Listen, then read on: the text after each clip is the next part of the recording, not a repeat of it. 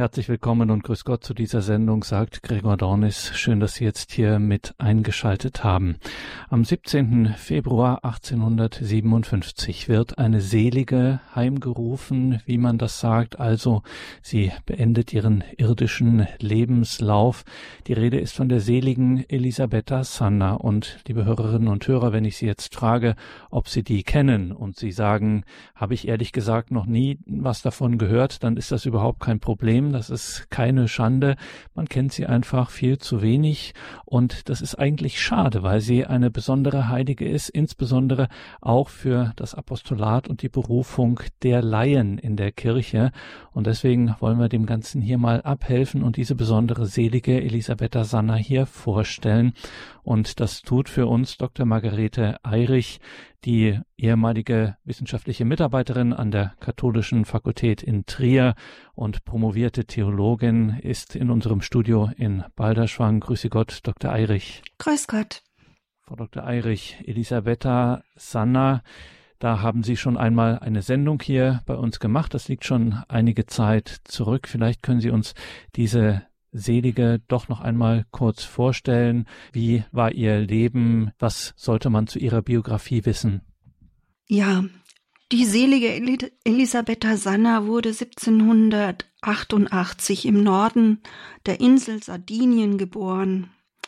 Bereits einige Monate nach ihrer Geburt wurde sie durch eine Pockenerkrankung und eine falsche Behandlung, die Sehnen wurden abgetrennt, körperlich sehr eingeschränkt. Ihre Arme konnte sie seither dann nicht mehr heben.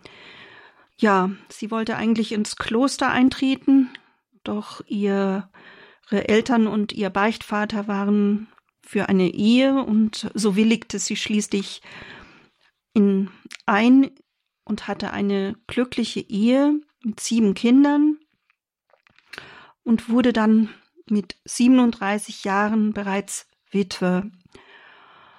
In ihr wuchs immer mehr dann das Verlangen nach einer Pilgerreise ins heilige Land. Ähm, und als die Kinder dann herangewachsen waren, brach sie zusammen mit einem Priester, der vor Ort ähm, dies leitete, zu einer Pilgerreise auf, die allerdings nicht ins heilige Land führte, weil die nötigen Papiere fehlten, sondern nach Rom. Dort ähm, konnte sie dann die Heimreise nicht antreten, weil sie ähm, so, von so schwacher Gesundheit war. Und ähm, sie lernte dort auch den heiligen Vinzenz Palotti kennen, der wurde ihr Seelenführer. Und sie wurde dann eben ähm, eines der ersten Mitglieder in der von Vinzenz Palotti gegründeten Vereinigung des katholischen Apostolates. Ja, und sie starb dann in Rom nach einem erfüllten, segensreichen Leben im Ruf der Heiligkeit 1857 am 17. Februar, wie Sie bereits sagten. Und gerade wenn man im Ruf der Heiligkeit, der Seligkeit stirbt, dann ist natürlich die erste Frage ganz klar, was so das geistliche Leben ausmacht einer solchen Person wie der seligen Elisabetta Sanna. Was waren denn so diese wesentlichen geistlichen Aspekte ihres Lebens oder wie wir bei Radio Horeb sagen würden, ihres Lebens mit Gott? Einiges davon werde ich später noch berichten. Zunächst erstmal ähm, besonders hervorstechend ihre große Liebe zur Mutter Gottes, den, der Virgo Potens, also der mächtigen Jungfrau, wie sie sie nannte. Dann, ähm, sie war sehr gefragte Ratgeberin in allen Nöten der Menschen, eine absolut hörende, dem Gehorsam liebende, und sie suchte in allem eben den Willen Gottes in ihrem Leben zu verwirklichen. Ja, was sie auch noch besonders auszeichnete, war ihre große Liebe zur Eucharistie. Sie suchte den Herrn täglich zu empfangen, was damals ja noch nicht so selbstverständlich war. Ähm, und auch immer wieder, soweit es ging, in die eucharistische Anbetung zu gehen und dort dem Herrn zu begegnen und ihn dort anzubieten.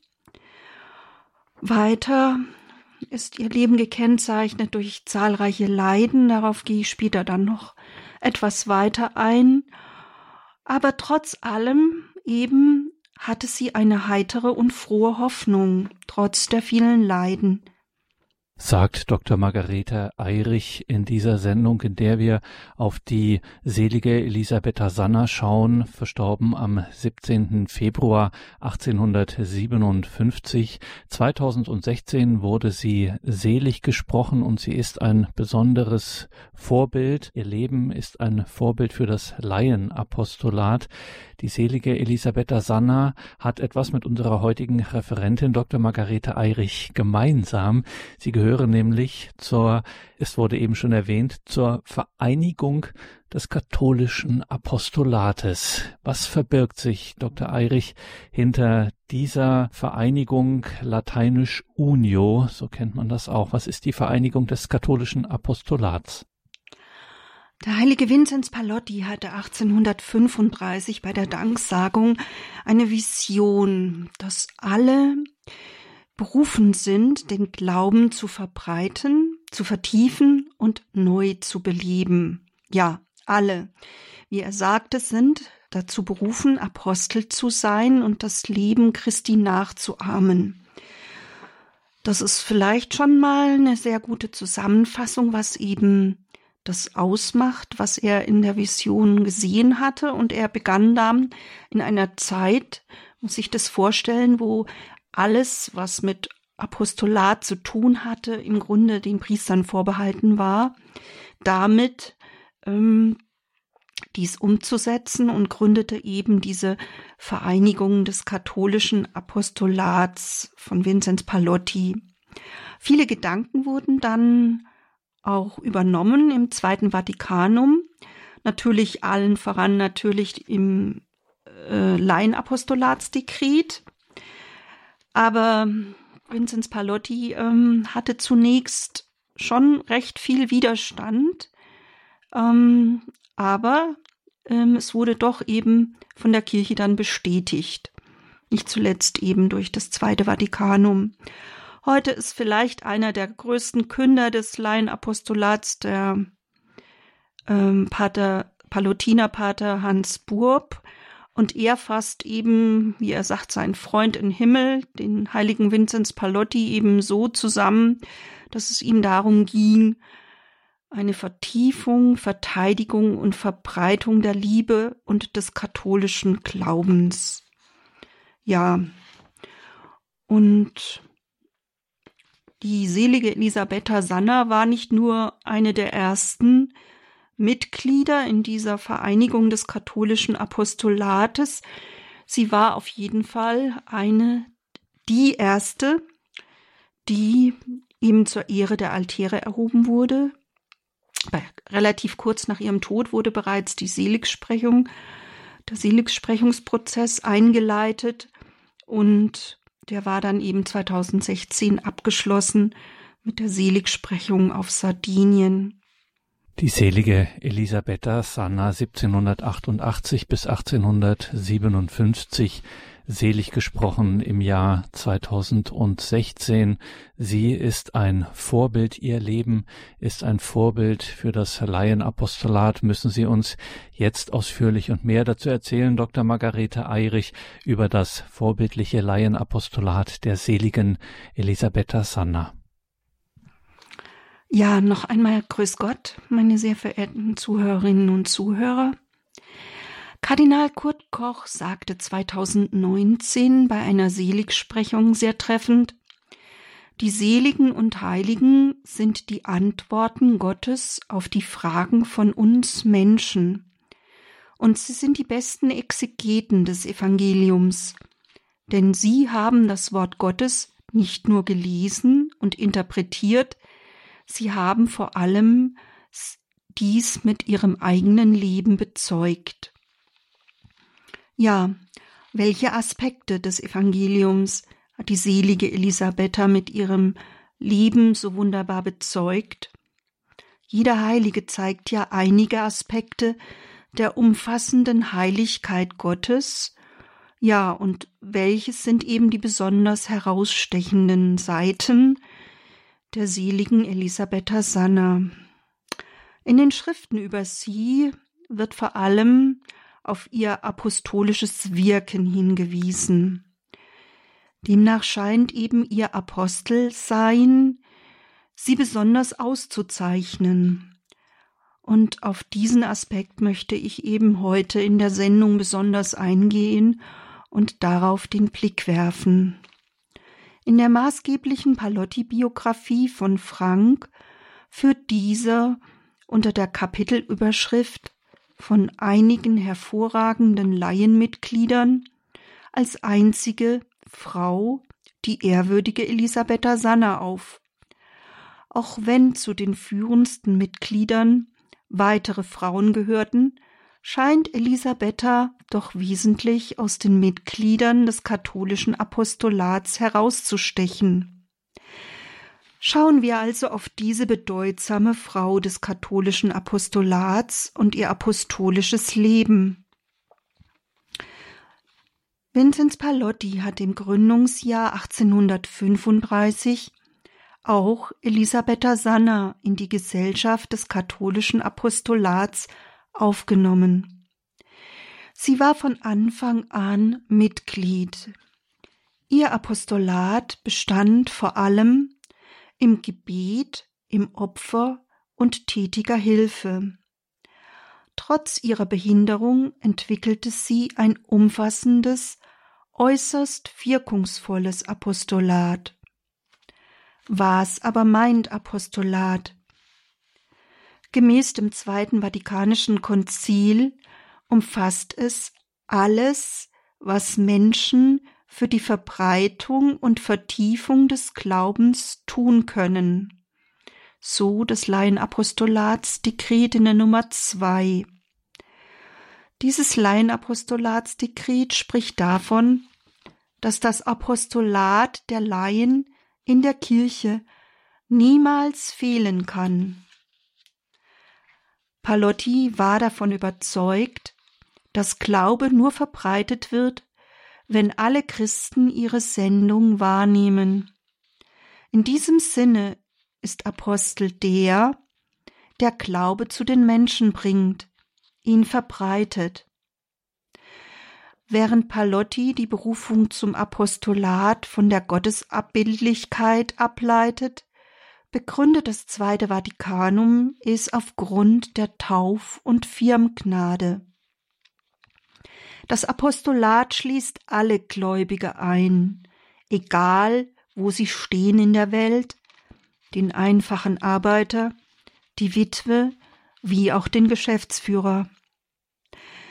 Damit ein Apostolat fruchtbar ist, kommt es auf die Intention, also die Absicht an. Es sollte aus Liebe zu Gott, zur Rettung der Seelen, in der Nachfolge von Jesus Christus ausgeübt werden. Dies hat Elisabetta in wirklich heroischer Weise getan. Palotti teilte die Mitglieder des Apostolates in drei Gruppen ein, nach der Art und Weise, wie sie mithelfen. Die erste Gruppe umfasste die apostolischen Arbeiter.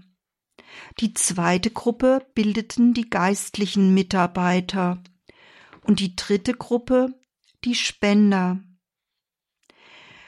Zu den apostolischen Arbeiter gehörten jene, die unmittelbar apostolisch tätig waren, im Apostolat des Wortes und direkt für das Seelenheil ihrer Mitmenschen arbeiteten, sei es als Priester oder als Laie, sei es in der Heimat oder in der Mission.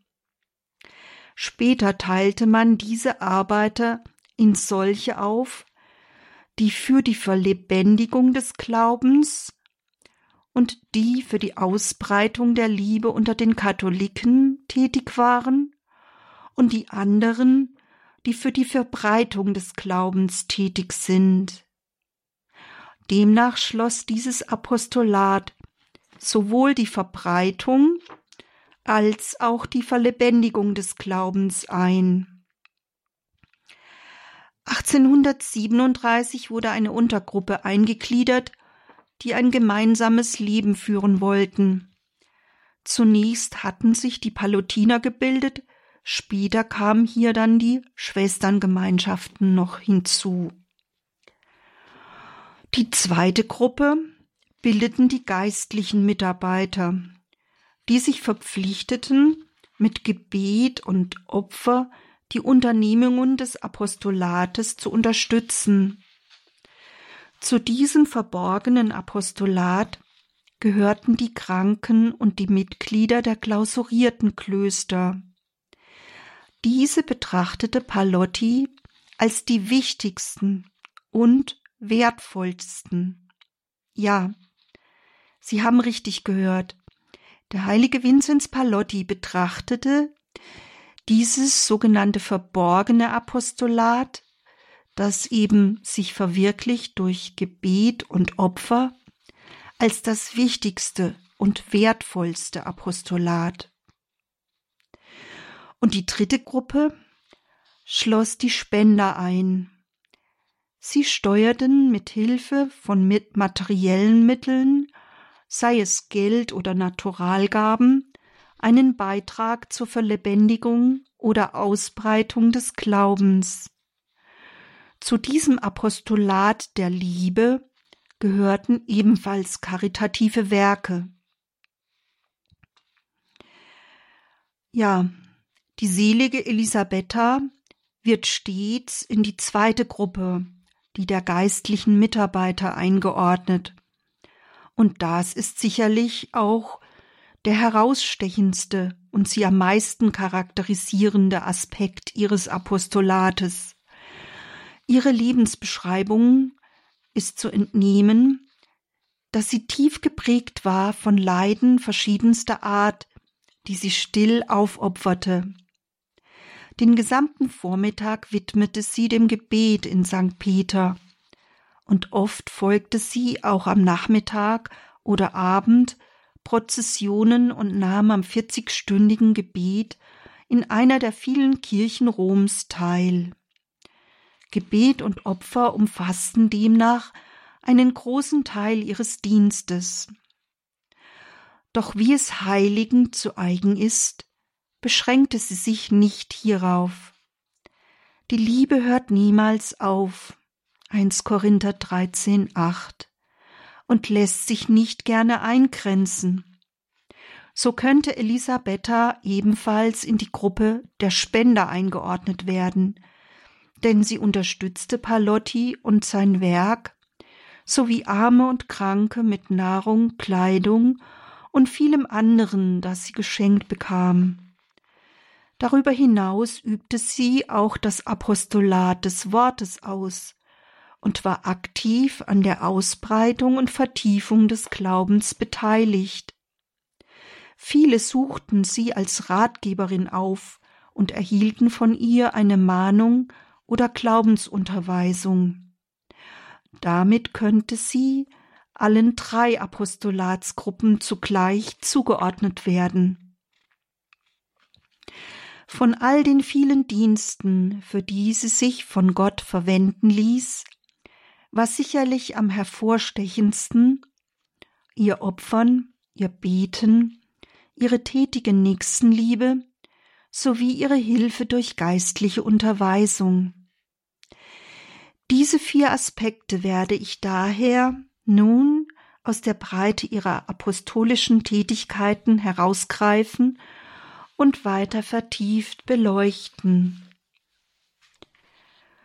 Zunächst ihr Dienst der geistlichen Unterweisung durch ihre Gabe des Rates, der Erkenntnis und der Prophetie. Elisabetta besaß viele Geistesgaben. Sie konnte andere geistlich belehren, raten und trösten.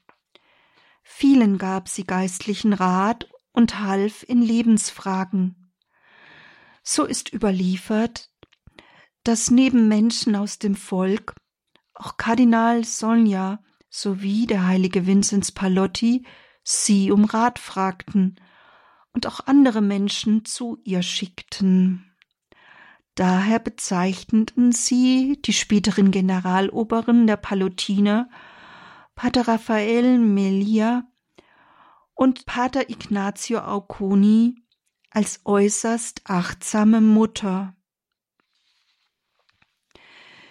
Nur eine Episode aus der Seligsprechungsakte, die ich bereits im ersten Teil erwähnte, möchte ich nur kurz anführen. Ein junger Mann lebte sehr ziel- und planlos in den Tag. Seine Mutter schickte ihn zu Elisabetta. Zunächst musste er sich eine harte Predigt anhören.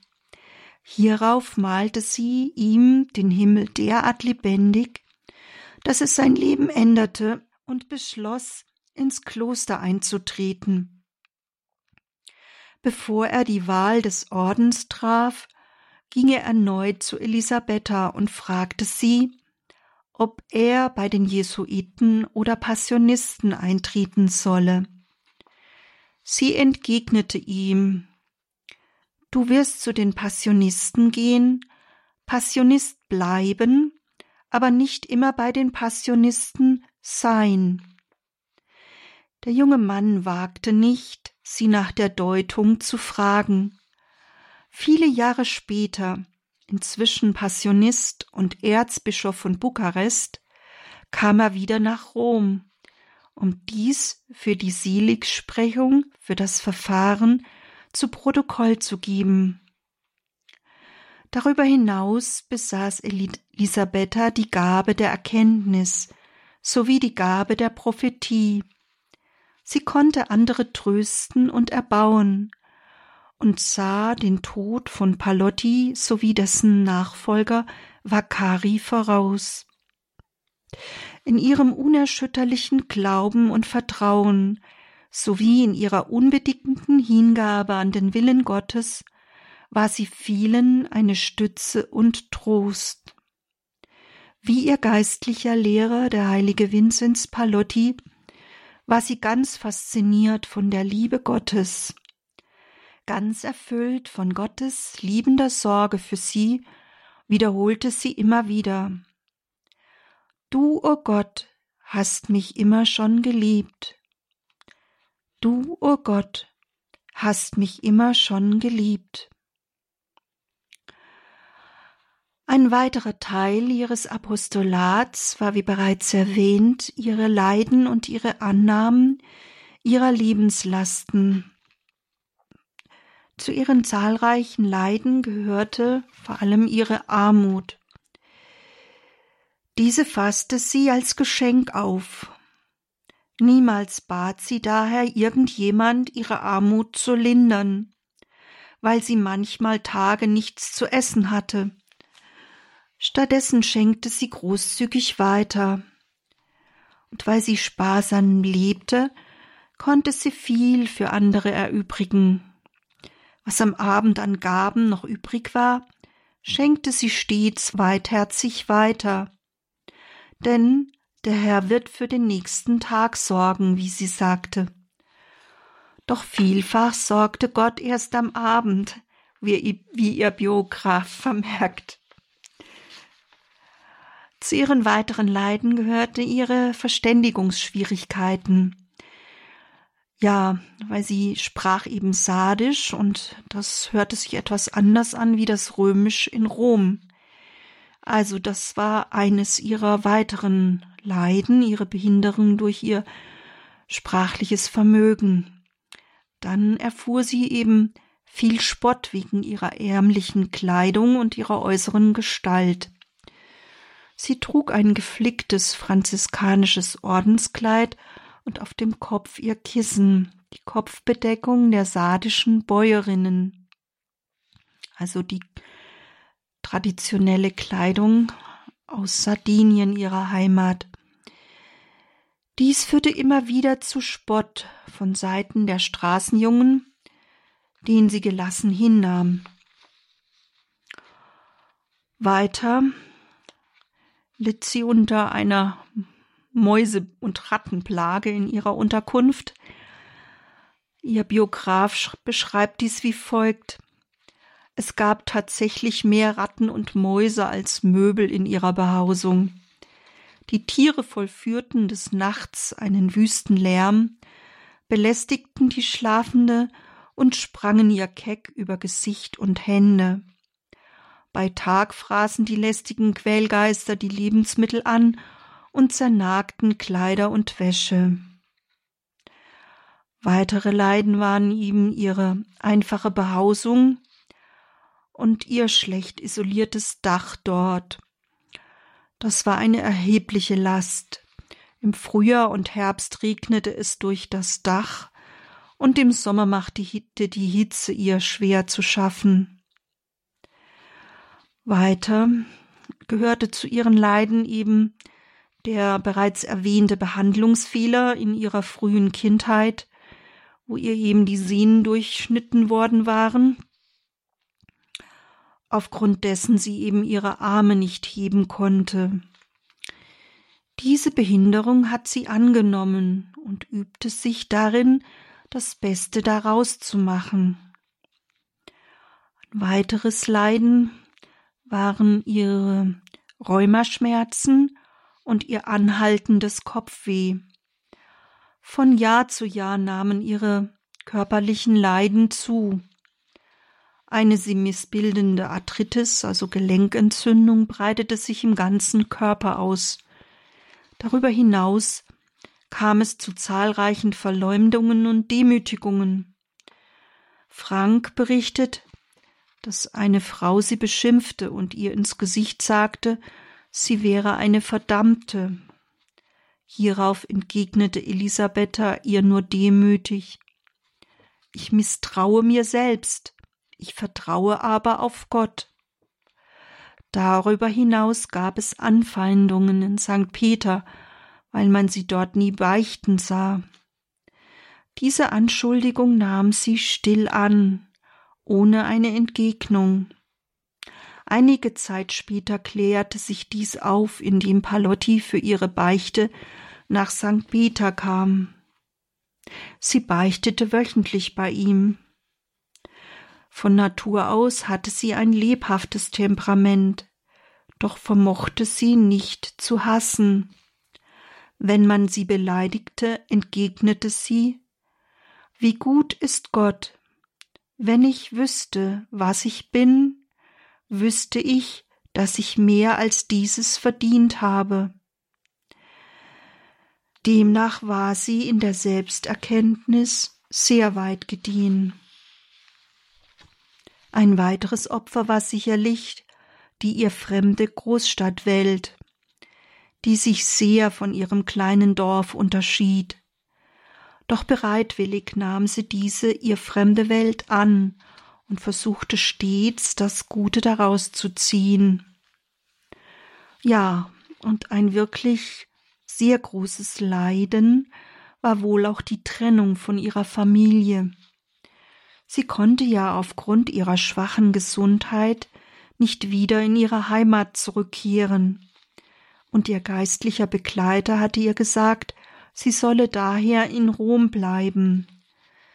Dies muss ihr wirklich sehr schwer gefallen sein, besonders als 1836 der Priester, der sie nach Rom begleitet hatte, Giuseppe Valle, wieder in ihre sardinische Heimat zurückkehrte. Über diesen Schmerz half ihr Vinzenz Palotti hinweg. Elisabetta berichtet, ich fand mich in Rom einsam und verlassen wie ein Schilfrohr im Meer. Dem natürlichen Gefühl folgend beklagte ich mich bei dem Diener Gottes, eben bei Vinzenz Palotti. Er erwiderte mir, nun, ist Gott nicht mehr da? Hat seine göttliche Vorsehung etwa aufgehört? Nein, meine Tochter, habt Vertrauen. Überlasst euch den Armen Gottes. Zweifelt nicht daran, dass die Vorsehung euch nie im Stich lässt. In der Tat, die Vorsehung Gottes hat mir stets geholfen und mich beschützt, wie er es mir oft und oft wiederholte. Einmal klagte Elisabetta Vinzenz Palotti ihren Kummer darüber, dass sie nicht für das Wohlergehen ihrer Familie sorgen konnte. Diese entgegnete ihr Meine Tochter, fasset Mut, eure Familie hat euch nicht nötig. Sie wird vielmehr der Neid und das Vorbild des ganzen Dorfes sein. Dies tröstete sie sehr. Erst nachdem sie etwa fünf Jahre in Rom geweilt hatte, erhielt sie von ihrem Priesterbruder einen tröstenden Brief, in dem dieser schrieb, dass ihre Familie wahrhaft ein Vorbild des Dorfes sei und den Neid von allen erwecke. Und er sagte ihr, dass er sehr zufrieden mit ihr, Elisabetta, sei und sie bewundere und sich an ihr erbaue. Ein kleiner Trost ihres Trennungsschmerzes waren zudem die Briefe, die Palotti für sie mit ihrer Heimat wechselte. In einem Brief an den nach Sardinien zurückkehrenden priesterlichen Mitpilger, der öfter über die Angehörigen der Ehrwürdigen berichtete, äußerte sich Vinzenz immer wieder mit Worten des Lobes über Elisabetta. Am 18. Mai 1846 schrieb er an diesen Elisabeth freut sich über das Wohlergehen und den Stand der Familie und segnet ihre Kinder. Sie schreitet in guten Werken voran, und ich hoffe, dass sie zu der Vollkommenheit gelangt, in der sie Gott haben will. In einem Brief vom 5. Oktober des gleichen Jahres bemerkt Vinzenz, die fromme Elisabeth ist fast immer von schwacher Gesundheit, aber stets auf den Beinen. Sie setzt ihr erbauliches Leben fort. 1848 übermittelt Vinzenz in einem Brief Grüße von der Dienerin Gottes, sie sei zwar oft kränklich, schreite aber immer voran in der gewohnten geistlichen und erbaulichen Lebensweise. Bei all den Leiden könnte man meinen, Sie wünschte sich, von ihnen befreit zu werden oder Erleichterung zu erfahren. Im Gegenteil, sie sehnte sich danach, dass die Leiden wüchsen, um noch inniger den Siegen der Passion des Erlösers teilen zu können, wie sie sagte. Ihr ganzes Leben wurde ein Sühneopfer. Ihre ständige Betrachtung war der leidende Erlöser. Ihr Verlangen war die persönliche Anteilnahme an seinem Leiden.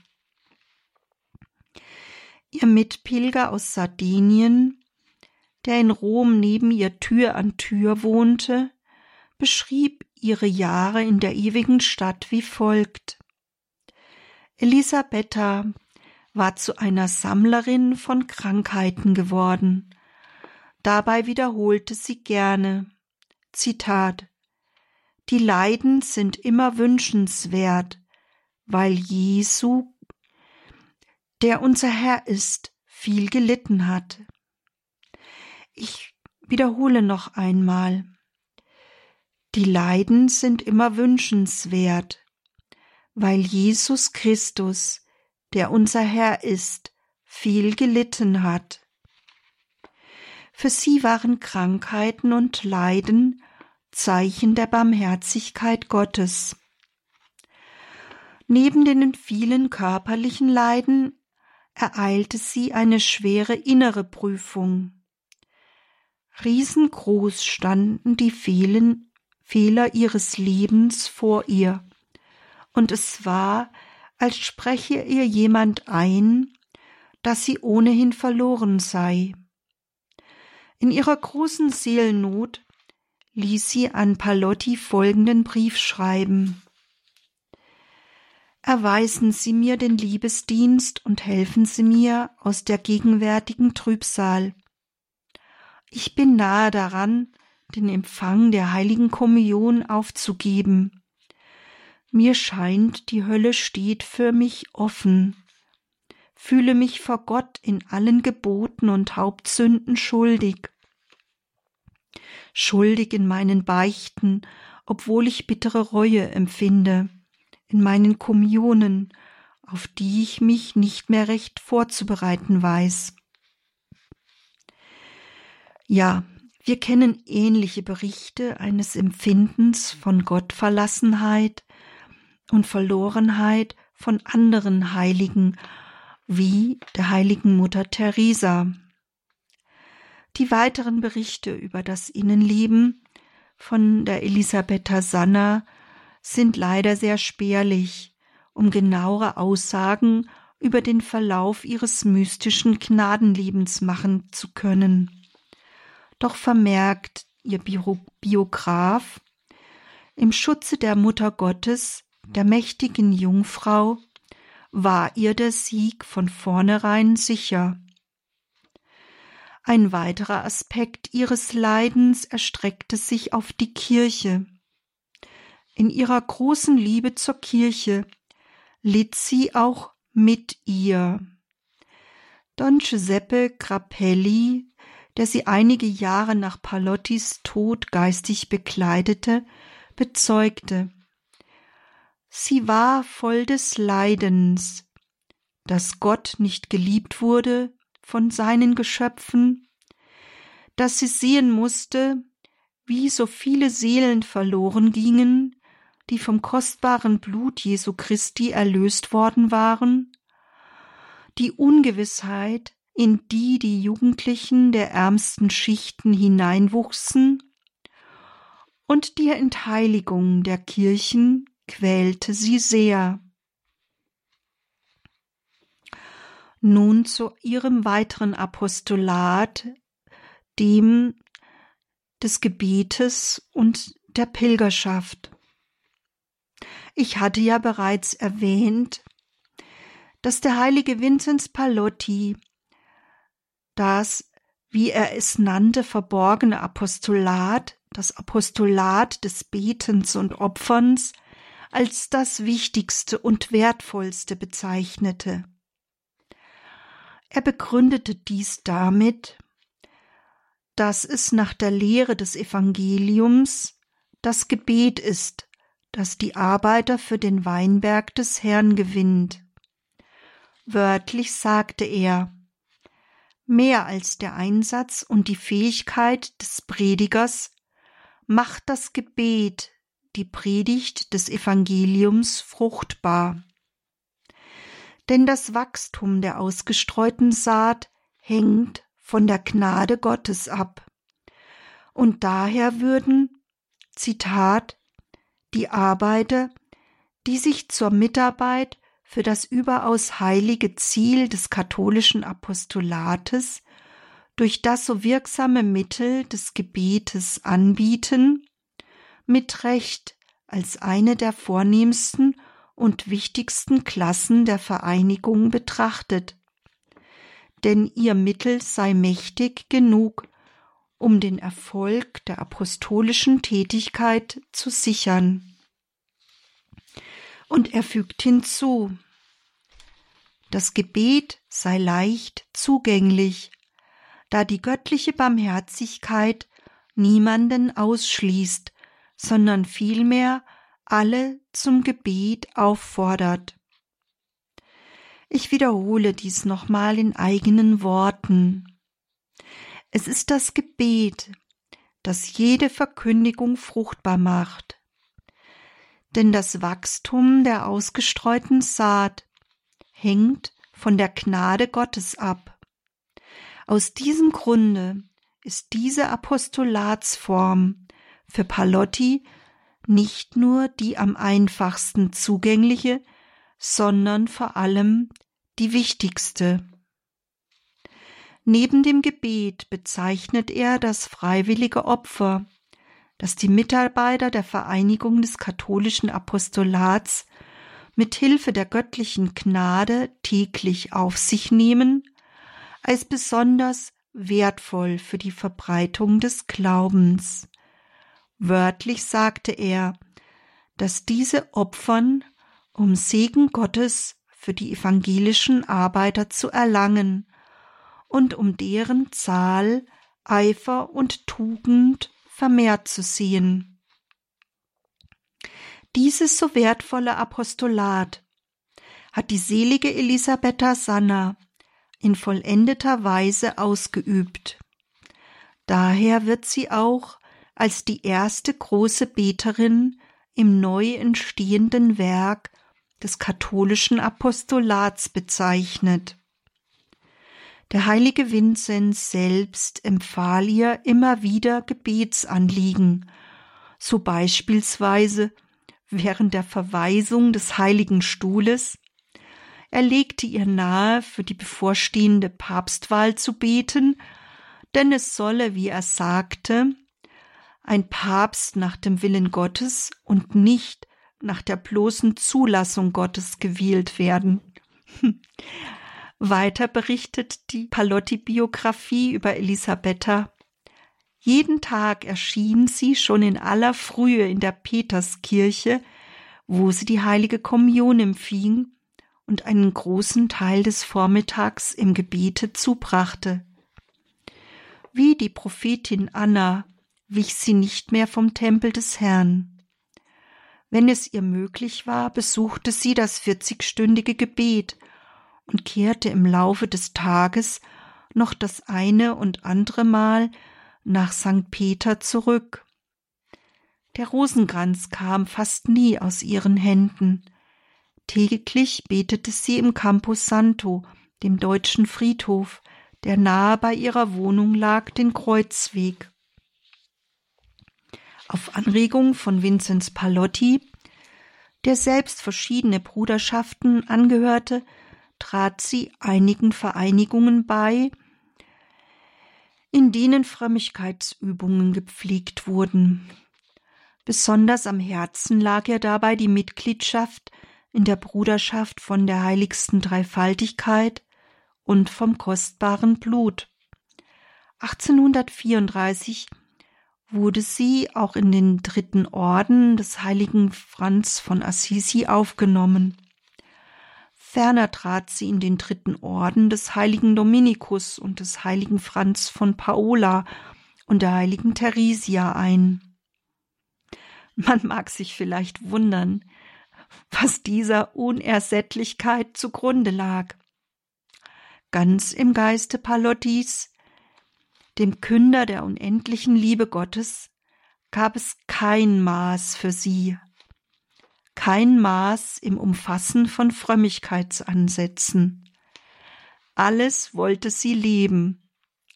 Armut, die Verehrung des kostbaren Blutes, die strenge Askese des heiligen Franz von Paolo und das Anliegen des heiligen Dominikus, die Verkündigung des Evangeliums.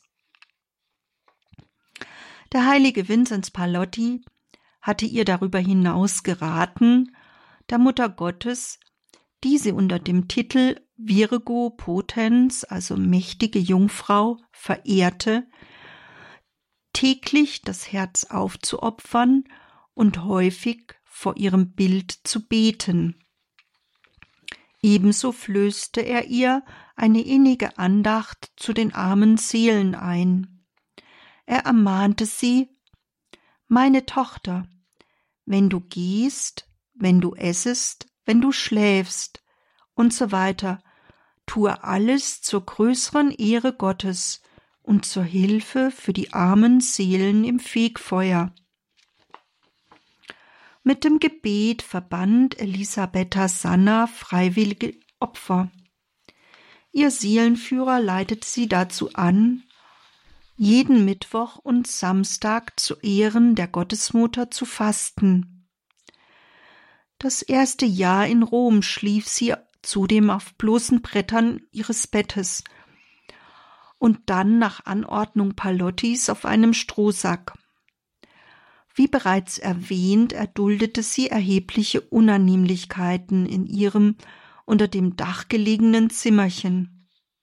Im Sommer machte die Hitze ihr zu schaffen, im Frühjahr und Herbst regnete es durchs Dach. Und das alles bei ihrer schwachen Gesundheit und ihren häufigen Krankheiten. Immer wieder belohnte sie Gott dafür mit einem außergewöhnlichen Schutz. In den ersten Jahren ihres Aufenthaltes zu Rom hatte Elisabetta einmal das unwiderstehliche Verlangen einer bestimmten Seele im Fegefeuer zu helfen. Der heilige Vinzenz regte sie dazu an, zu diesem Zweck die heilige Stiege und die sieben Hauptkirchen zu besuchen. Da sie den Weg noch nicht recht kannte, verirrte sie sich in, den, in der abgelegenen Gegend bei San Sebastiano. Sie wusste nicht mehr, wohin sie sich wenden sollte. Als ein Soldat auftauchte, der sie auf den richtigen Weg zurückführte. Nachher erzählte sie Vinzenz das Erlebnis, und dieser erklärte ihr, jener Soldat sei die Seele gewesen, der sie geholfen habe. Ein andermal wurde sie von einem Soldaten in Schrecken versetzt. Sie erzählt, eines Abends war ich bei der Segensandacht in Sant'Angelo ai Corridori. Beim Hinausgehen traf ich einen Soldaten, der mir eine Weile folgte. Er kam zu mir, um, um mich, wie er sagte, zu begleiten. Ich empfahl mich der Mutter Gottes. Da sah ich vor mir einen Priester, in dem ich den Diener Gottes erkannte. Er begleitete mich, indem er stets vor mir herging. Ich konnte ihn bis nach Hause nicht einholen. Dort sah ich, dass er in das Tor eintrat, dann aber verschwand er.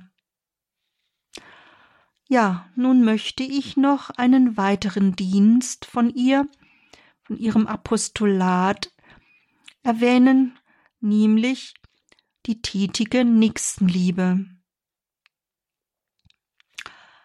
Angeleitet von ihrem heiligmäßigen Seelenführer Vinzenz Palotti übte Elisabetta tatkräftig Werke der leiblichen Barmherzigkeit. Einmal sagte dieser zu ihr Es genügt nicht zu sagen Mein Gott, ich liebe dich, man muss ihn wirklich und in der Tat lieben, aus allen Kräften, von ganzem Herzen, aus ganzer Seele und mit ganzem Gemüte.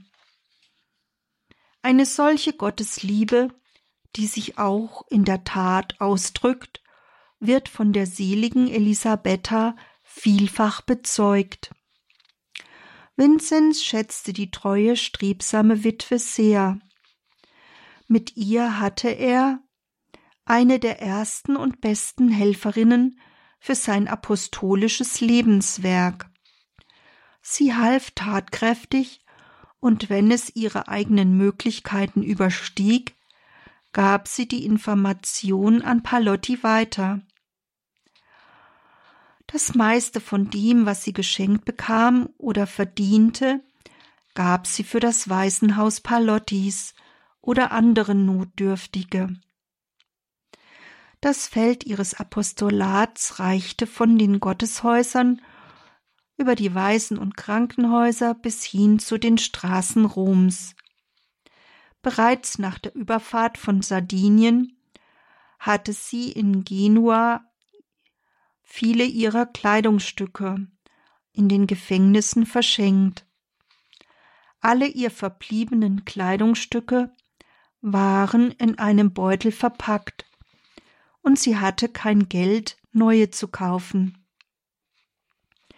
Sie verschenkte sogar, was sie für ihren Lebensunterhalt nötig gehabt hätte. Ihre Wohnung, die Kirche, die Straßen, die Krankenhäuser waren Orte ihres Apostolats für die Rettung der Seelen. Besondere Aufmerksamkeit schenkte sie den Mädchen, die Palotti betreute, um sie von der Straße zu holen. Über sie wird gesagt, dass sie im Dienst am nächsten heilig wurde. Trotz ihrer Behinderung diente sie anderen, Oft traf man sie an, wie sie die Kranken besuchte, ihnen Trost spendete, sowohl im Krankenhaus für die Unheilbaren wie in Privathäusern. Sie strickte und sorgte für die Wäsche der Gemeinschaft Palottis. Die Geschenke, die sie erhielt und das Geld, das sie für ihre Arbeit verdiente, brachte sie, um den Armen und den Weißen in den beiden von Palotti gegründeten Heimen zu helfen. Sie suchte in Familien Frieden zu stiften und Sünder zu bekehren.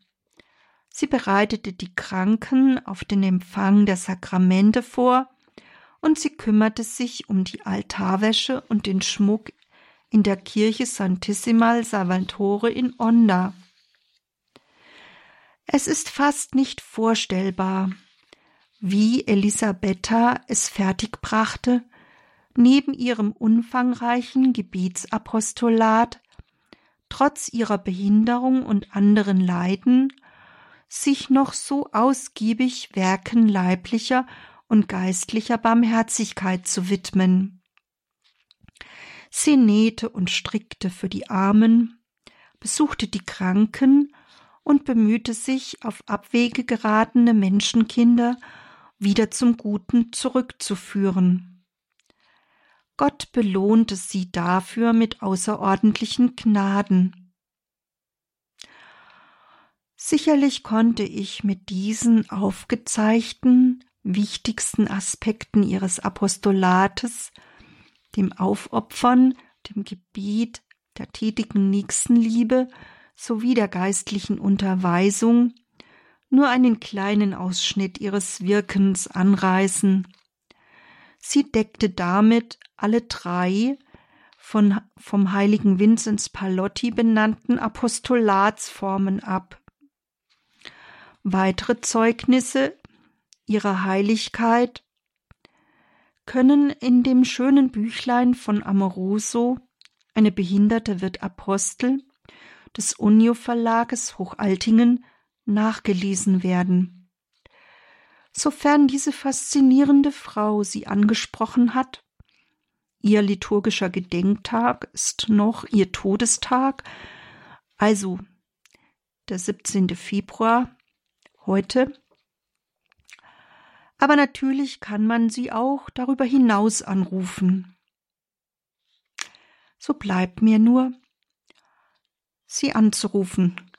Selige Elisabetta Sanna, von Kindheit an eingeschränkt, nicht verzweifelt, sondern mutig, stark im Blick auf den Gekreuzigten, voller Sehnsucht, Jerusalem zu sehen Künderin des Glaubens in Familie und Gemeinde, Pilgerin, Beterin in St. Peter, Ratgeberin derer, die nach Gott suchen, die nach ihrer Berufung fragen, die sich nach Licht sehnen für ihr Leben, Begleiterin der Kranken, Helferin in Nöten des Alltags, kämpfend und leidend in den Zweifeln des Herzens, kraftvoll in der Ermutigung, Mitarbeiterin für eine lebendige Kirche und die Verbreitung des Evangeliums, überzeugt von der Barmherzigkeit Gottes, Frau des Alltags, angefragt und anerkannt, bitte für uns. Selige Elisabetta, die du mit großer Geduld und Gottvertrauen die physischen Schmerzen der Krankheit und des seelischen Leides nicht nach Sardinien zurückkehren zu können, getragen hast, erwirke uns für unser Leben deine Unterwerfung unter das Leiden und die Fähigkeit, immer unter dem Blick Gottes zu leben und nach der Rettung aller Menschen zu streben. Amen.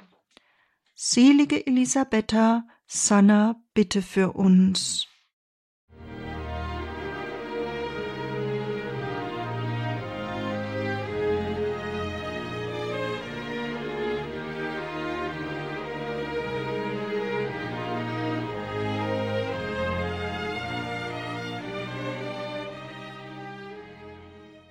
In dieser Credo-Sendung hörten Sie die Theologin und Pädagogin Dr. Margarete Eirich über die Selige des 17. Februar, Elisabetta Sanna. Eine Behinderte wird Apostel, so der Titel des in der Sendung erwähnten Buches von Francesco Amoroso, Elisabetta Sanna, eine Behinderte wird Apostel. Das haben wir natürlich entsprechend verlinkt in den Details zu dieser Sendung im Tagesprogramm auf horeb.org. Dieses Buch Elisabetta Sanna, eine Behinderte wird Apostel, ist im Hochaltinger Unio Verlag erschienen, kostet gerade einmal ein Euro. Danke Ihnen allen fürs Dabeisein. Danke, dass Sie unsere apostolische Arbeit, unseren missionarischen Dienst hier im Radio mittragen durch Ihr Gebet und vor allem finanziell auch materiell ermöglichen durch Ihre Spende Davon bestreiten wir all unsere Unkosten. Es gibt keine weiteren anderen Einnahmequellen für Radio Horeb. Es sind ausschließlich die Spenden der Hörerinnen und Hörer. Ein herzliches Vergelt's Gott dafür, dass Sie das möglich machen, dass wir hier als Radiofamilie, als Gebetsgemeinschaft hier miteinander gemeinsam leben mit Gott. Hier folgt jetzt um 21.30 Uhr die Reihe nachgehört und um 21.40 Uhr geht es in die wichtigste Zeit in diesen Stunden, nämlich in die Gebetszeit, das liturgische Nachtgebet der Kirche, die komplett. Seien Sie auch da mit dabei. Mein Name ist Gregor Dornis. Ich darf mich jetzt am Mikrofon von Ihnen verabschieden. freue mich, wenn wir dann weiter im Gebet miteinander verbunden sind. Alles Gute Ihnen und Gottes reichen Segen.